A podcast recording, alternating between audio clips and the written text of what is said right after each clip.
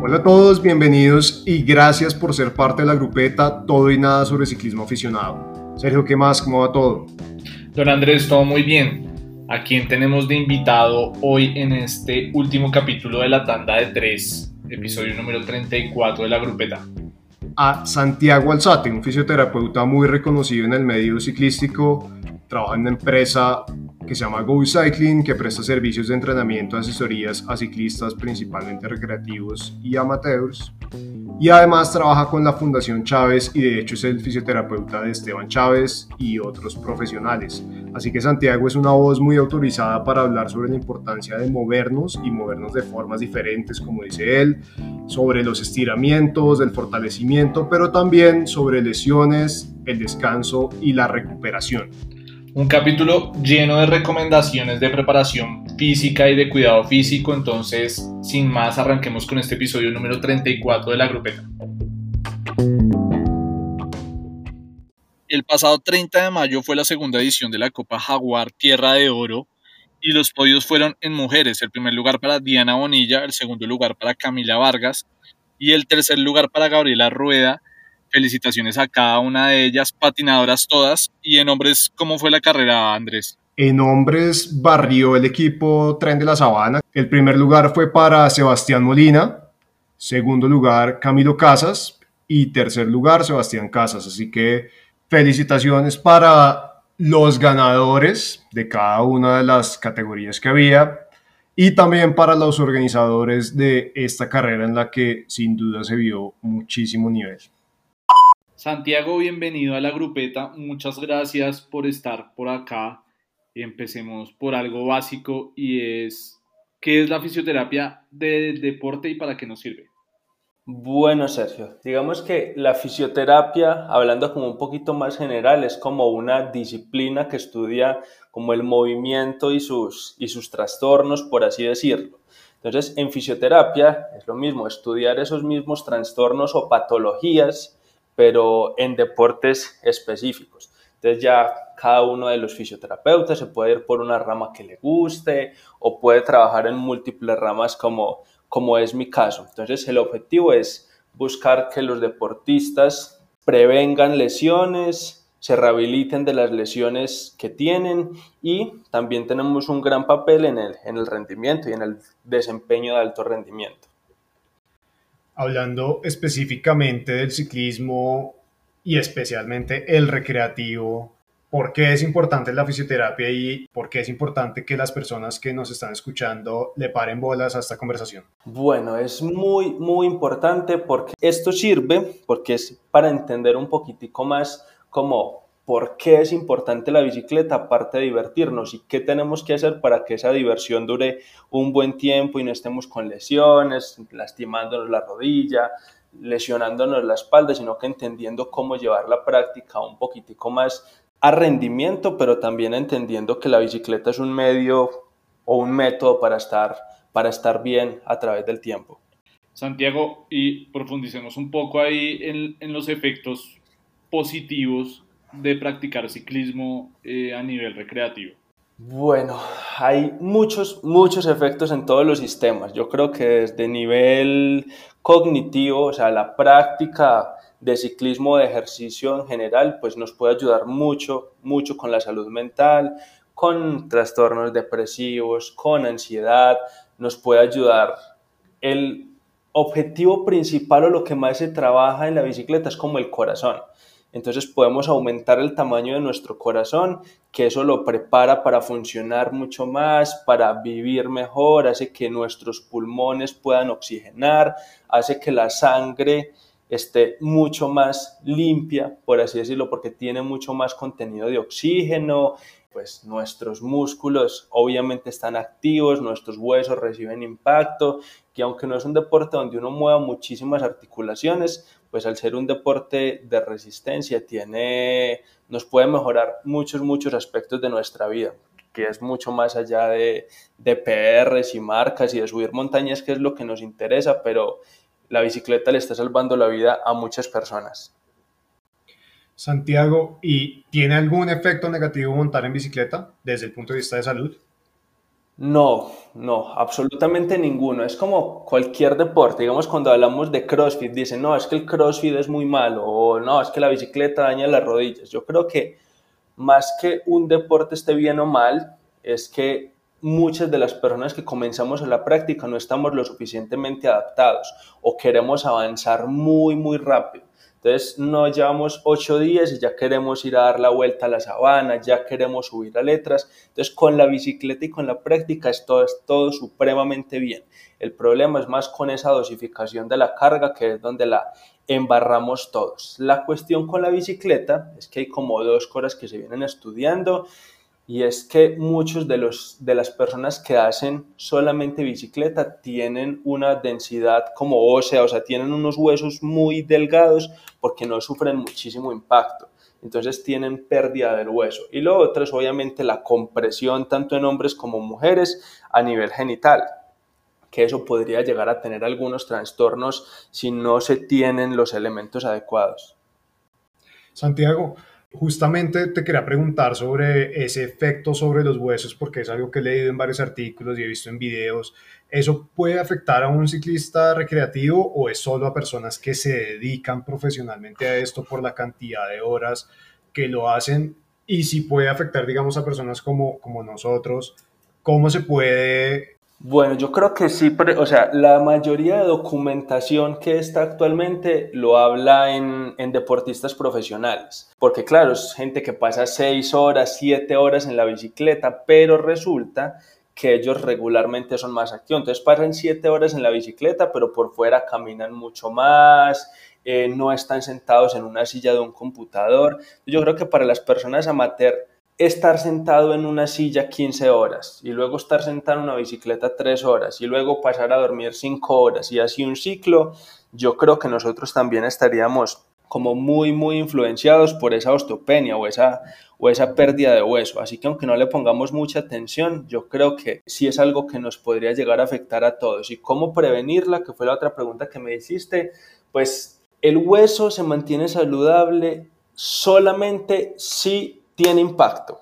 Digamos que algo que es como compresión axial, que es como si tú cogieras una esponja y la estriparas, el hueso está lleno como de cavernas que se alimentan realmente es del impacto contra el piso, de los saltos, de subir, de bajar, de hacer sentadillas. Eso es lo que le gusta al hueso porque tiene unas células que están muy, muy vivas y están esperando como esos choques y esa vibración. Así que una de las formas sería o complementar con MTB, que es una de las cosas que se ha encontrado que ellos no sufren los profesionales ni las personas amateur de esa osteopenia o hacer por fuera algo de fortalecimiento, algo de saltos, algo que sea de impacto contra la tierra. Santiago, por ejemplo, en, en mi caso tengo como una, una, molestia en la espalda y me dijeron, la, la fisioterapeuta que me vio me dijo que no hiciera nada de impacto entonces, con el fortalecimiento, el fortalecimiento, digamos, sin impacto, reemplaza esos saltos, esos, estos choques, digamos, del mountain bike o de correr, o no es suficiente? No, no, no, no, no es suficiente. Digamos que pasa algo que es algo bien interesante y es que la mayoría de estos estudios de hueso en deporte los ha realizado la NASA, porque ellos están muy interesados en eso, porque a los astronautas les pasa el mismo fenómeno. Entonces han tratado de encontrar y compran todas las máquinas, investigan con muchas personas para ver cómo esa falta de gravedad eh, que sufren en el espacio pues puede verse como, como suplida por el fortalecimiento y han encontrado que definitivamente tiene que ser un peso alto o un salto para poder que el hueso se mantenga saludable. La cuestión con los dolores, digamos, de espalda que tú tienes es que no es que esté bien o mal que haga saltos, sino que es que tú, o sea, tu cuerpo, lo que hablamos ahorita como con el crossfit o con la bicicleta, no está adecuado en este momento para hacerlos.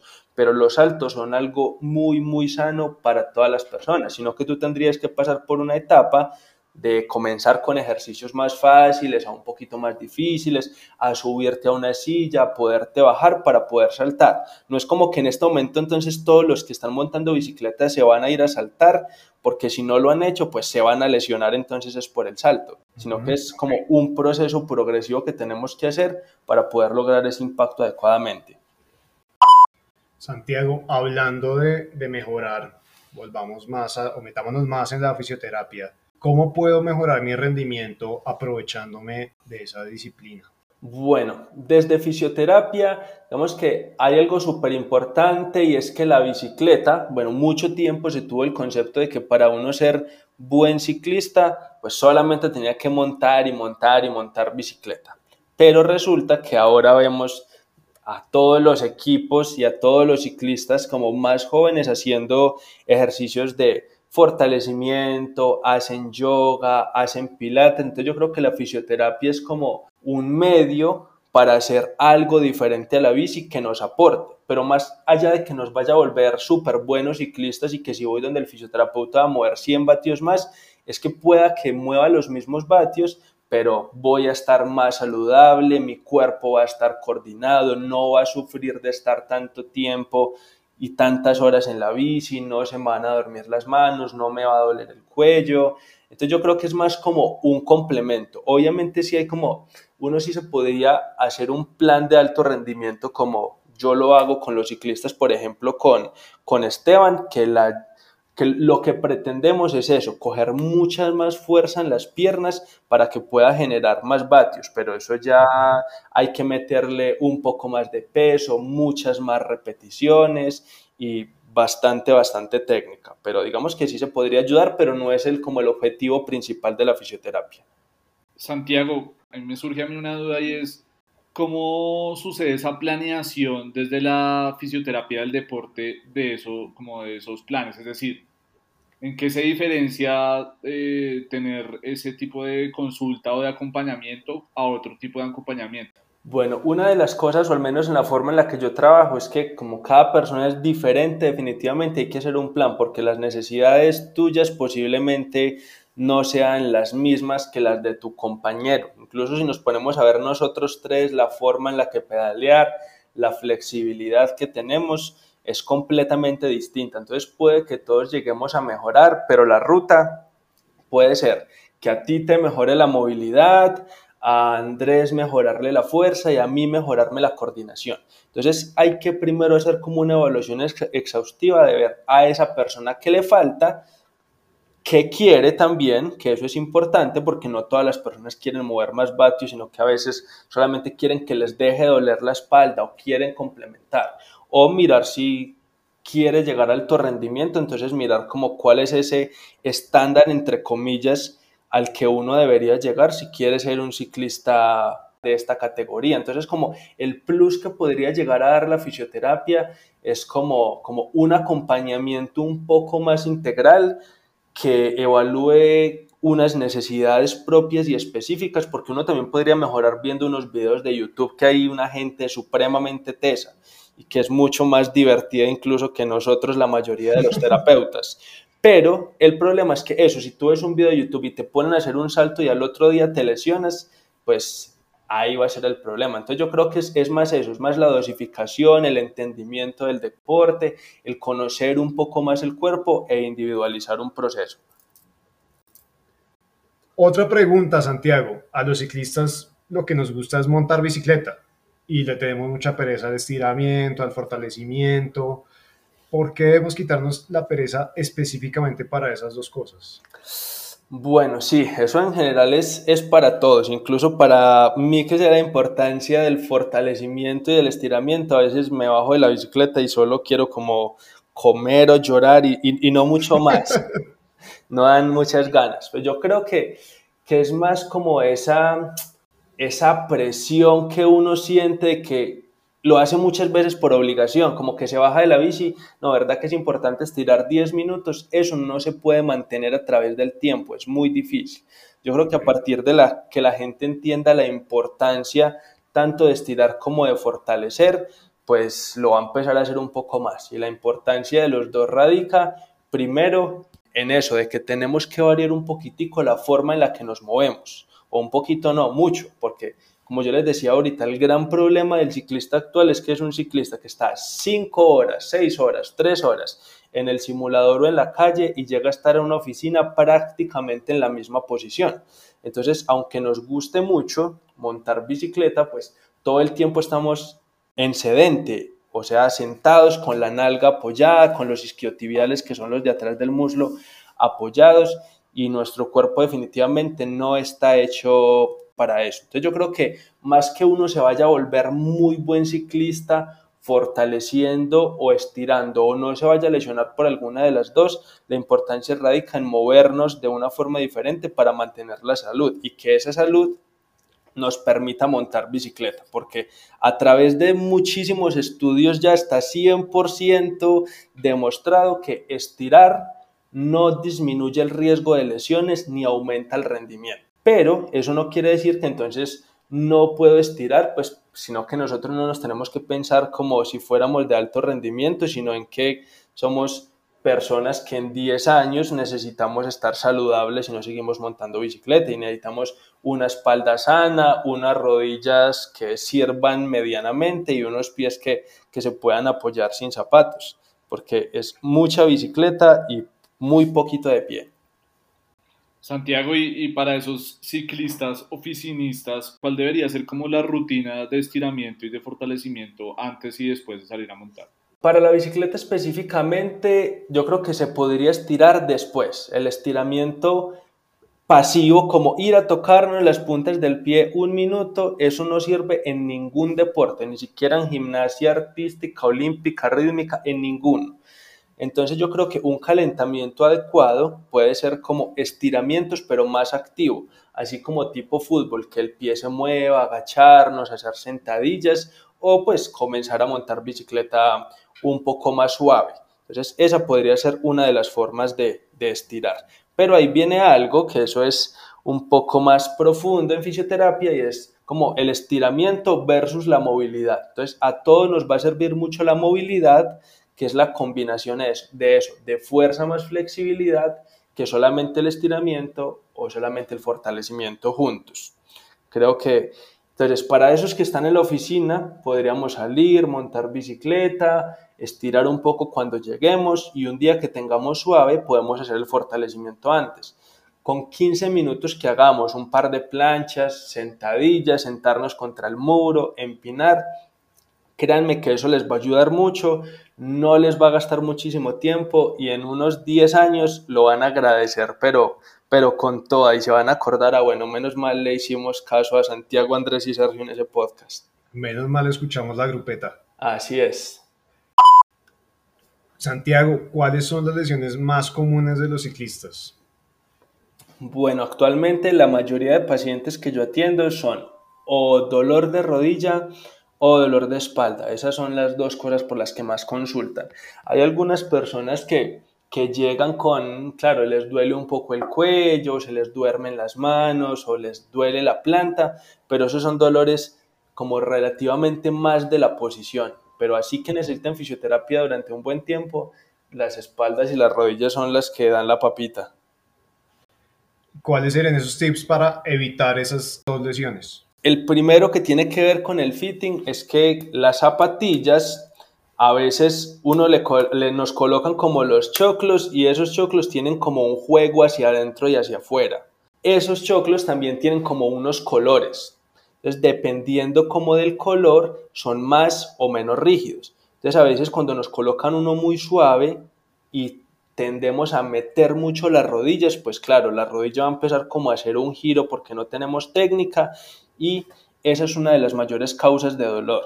Y como que yo la remito a, a Carlos Omar o a Lucas o a Pablo Pulido y solamente con eso se quitan un montón de, de dolores. Entonces, pensando en el fitting, eso, pensarse muy bien en las zapatillas, en los choclos y en la forma en la que pedaleamos. Y si ya vemos la persona, es muy importante tener fuerza y activada como la musculatura de la pelvis porque digamos nuestra pelvis, que yo les digo que siempre está dormida por estar tanto sentado, tiene músculos muy grandes que nos ayudan como a controlar la rodilla. No sé si de pronto han visto que hay gente como que pedalea con las rodillas hacia los lados como haciendo círculos. Ese movimiento, aparte de que es por técnica o por mala técnica, pues también hay gente que puede que conscientemente tenga la técnica bien, pero la fuerza de la cadera no le da para estabilizar el fémur, que es ese hueso largo, que es el que más se mueve en ciclismo. Entonces, coger fuerza en las nalgas, eso es supremamente importante. recomendaciones para recuperarse de esas lesiones. Ya no lo hicimos bien para evitarlas al momento de estar en un, en un estado de recuperación. ¿Cuáles son esas recomendaciones clave? Bueno, la primera es siempre pensarnos por qué nos lesionamos, aunque esa, esa respuesta el 70% de las veces es porque hicimos algo para lo que nuestro cuerpo no estaba preparado. Entonces como que no, me empezó a doler la rodilla montando bicicleta después de que hice el lunes vals, el miércoles patios, el jueves palmas y el domingo me hice 200 kilómetros. Y uno es como, ¿y usted alguna vez había montado tanto? No, nunca. Entonces, primero es eso, encontrar como un porqué, porque si encontramos ya el error, digamos que podemos ver como que no, no es porque le falta fuerza, sino porque se empeliculó y se fue a montar mucho. Entonces, esa es una de las cosas, encontrar el porqué en ciclismo es muy importante. Luego de eso, pues hacernos una revisión o un chequeo con un profesional, porque otra de las cosas que pasa en todos los deportistas y en ciclistas y en corredores he encontrado mucho y es que llegan a la consulta, es que no, me duele la rodilla hace seis meses, pero me dolía al principio, pero se me quitaba y después al final un poquito, pero me ponía hielo y se me quitaba. Y así pasaron cinco, seis, siete años. Y ya cuando ahora sí le quieren invertir un poco a eso ya les está preocupando, los cambios a pesar de que sí se pueden dar, pues ya se van a dar en muchísimo más tiempo. Si a ti te duele la rodilla y vas al fisioterapeuta o al médico rápido, puede que se te vayan 20 días, máximo un mes, pero si tú dejas que la rodilla te duela por 8 meses, no puedes pretender aliviarte en el mismo tiempo. Entonces el consejo es mirar el por qué, asistir donde un profesional que nos dé como la guía adecuada para ver qué hacer y comenzar de a poco, porque lo que pasa es que nos recuperamos y nos lesionamos muy rápido es porque queremos ir ya otra vez con toda a recuperar el tiempo perdido. Esa era mi, siguiente pregunta.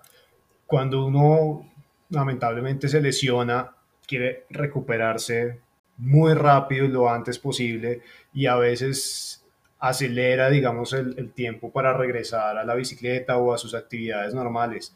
¿Cómo puede uno evitar eso? O sea, ¿qué consejos le das? ¿Qué, crees tú que funciona para que eso no pase y uno efectivamente se recupere como es debido? Hay un ejemplo que me gusta mucho ahora los pacientes que me llegan después de que, después de que se volvieron a lesionar, se volvieron a lastimar, y es que el cuerpo tiene como unos procesos biológicos de cicatrización que, que realmente muy poco podemos alterar. Es como si a ti te llegara una embarazada y te dice, no, es que yo que estoy muy feliz de conocer a mi bebé y lo quiero en tres meses, lo quiero en cuatro meses, en cinco. Entonces, como ya todos sabemos que el embarazo dura nueve meses, entonces todos estamos tranquilos y nos esperamos ese tiempo y sabemos también las consecuencias de que un bebé nazca mucho antes. De lo mismo pasa con las lesiones. Puede que sí se pueda acelerar un poco el retorno, pero si tratamos de apresurarnos mucho a resolver un daño que se instauró en muchísimo tiempo, el cuerpo realmente no va a estar, no va a estar preparado y se nos va a hacer un poco más largo. Hay otro aspecto como importante que creo que se descuida un montón y es el tema del descanso. ¿Qué deberíamos hacer como ciclistas recreativos para tener una mejor recuperación y una mejor rutina de descanso? Hay algo que también es bien particular y es que a la mayoría de gente no le gusta descansar porque sienten que descansar es como perder el tiempo.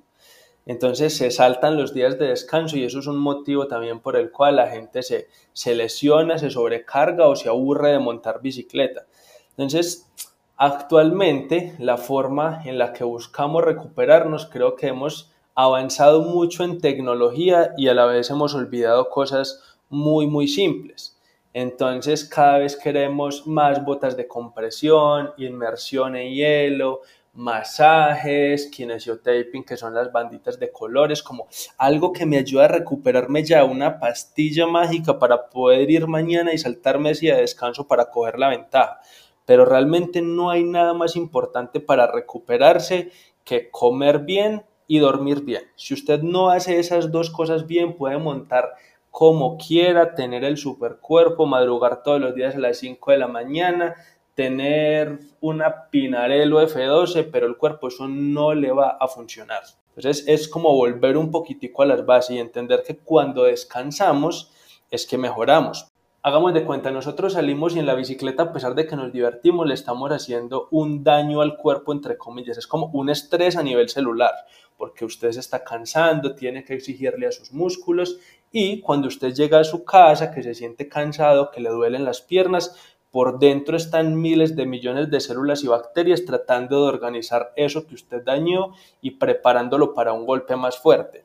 Y claro, se liberan una serie de hormonas, por ejemplo la hormona del crecimiento, que es como la más, la más común, solamente se libera en unas etapas durante la noche, como entre la 1 y las 4 de la mañana. Entonces, si usted se acuesta a las 6 de la tarde para montar bicicleta a las 3 de la mañana o solamente duerme dos horas, eso no es suficiente. Tiene que dejar que su cuerpo repare, al igual que lo deja dañarse mucho.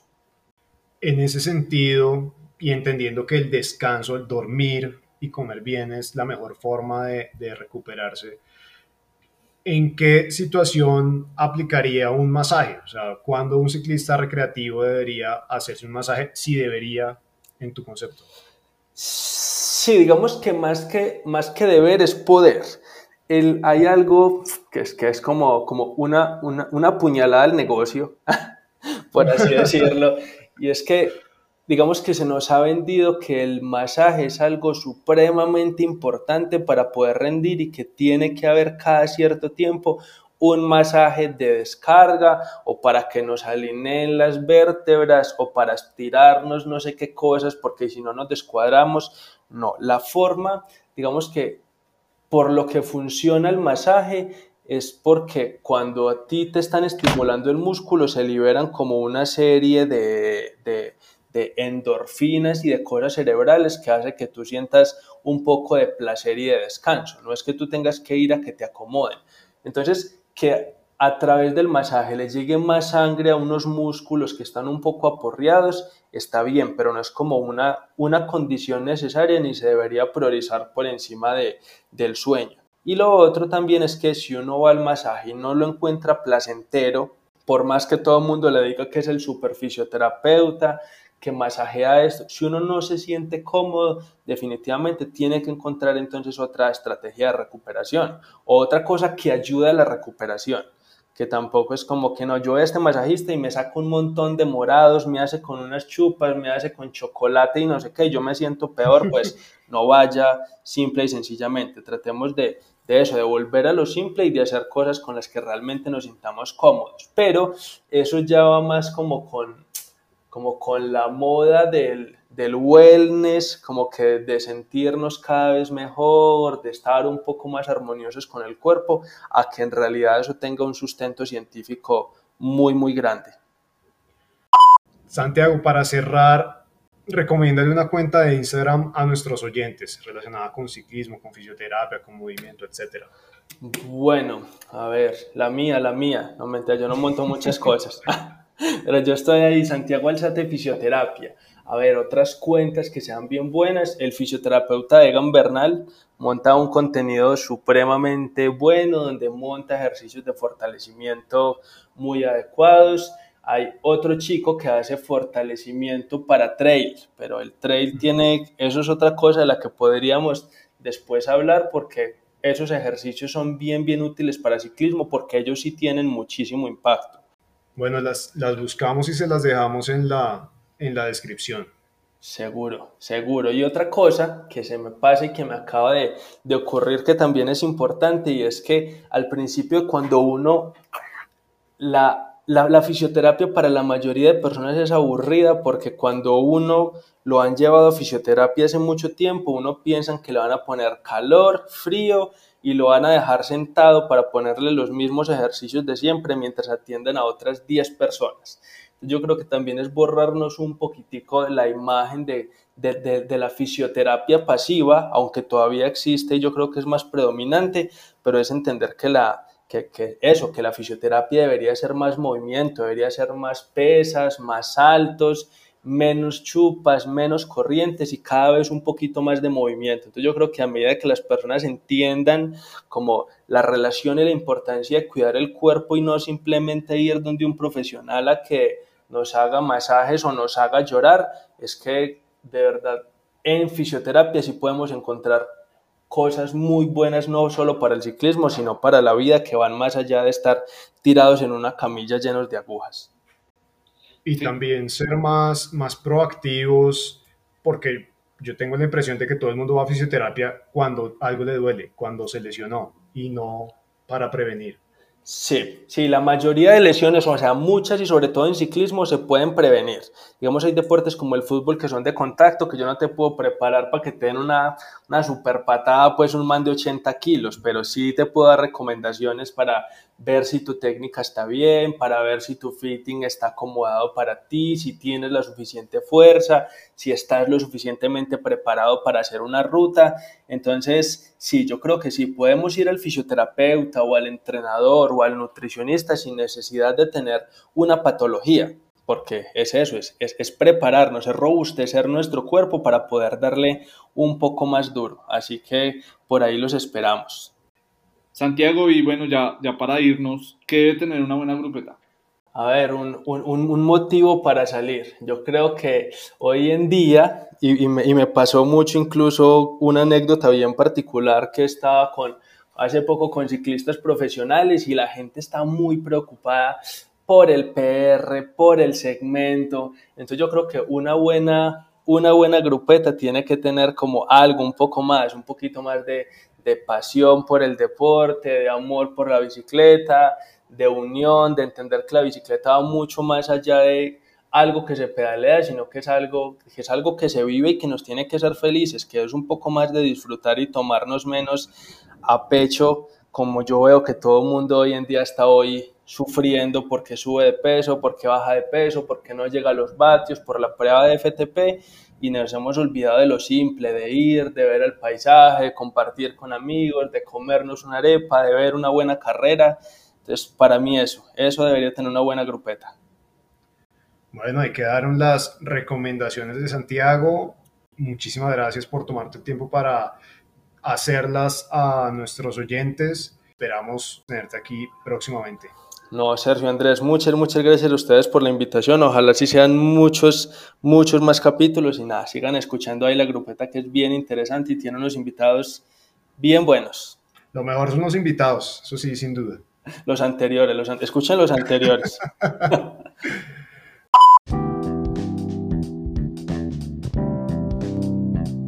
Gracias a Santiago por venir a la grupeta. Se nos quedan muchos temas por fuera. Esperamos volverlo a tener de invitado para tratarlos todos. Y no nos podemos ir de este capítulo sin el recomendado de Don Andrés. Don Andrés, ¿cuál es el recomendado? Sergio, el recomendado esta semana es la segunda temporada de El Día Menos Pensado, la serie documental que está en Netflix que explora el día a día en las competencias del equipo Movistar. Y algo que me gustó mucho de esta temporada es que no solo hablaron del equipo masculino, sino que también mostraron imágenes del equipo femenino, aunque fue muy al final, pero bueno, es un gran avance y seguro para la tercera temporada van a profundizar más en el equipo femenino, ya que está la gran ciclista Annemiek van Vleuten este año en ese equipo. Bueno, recomendado para ver el fin de semana y no olviden suscribirse en el botoncito en la plataforma de podcast que nos estén escuchando, de seguirnos en arroba la grupeta pod y nos escuchamos en el próximo episodio de la grupeta. Chao, chao.